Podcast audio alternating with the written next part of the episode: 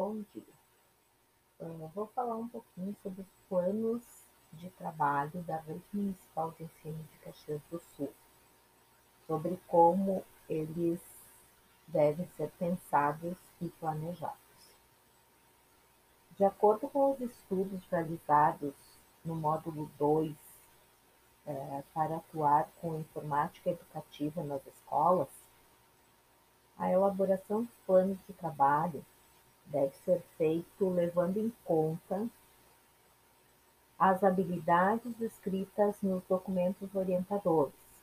tais como a Base Nacional Comum Curricular, o Referencial Curricular Gaúcho e o documento da Rede Municipal de Caxias do Sul. A realização de um planejamento de tecnomídias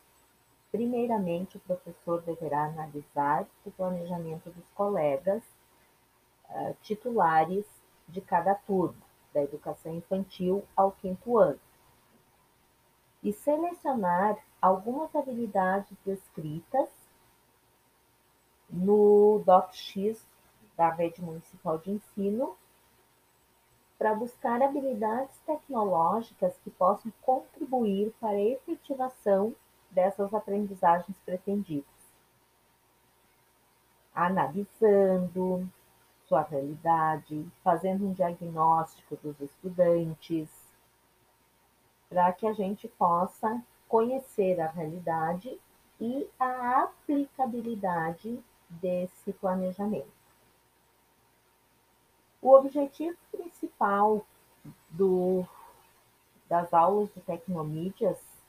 são compreender, utilizar e criar tecnologias digitais de informação e comunicação,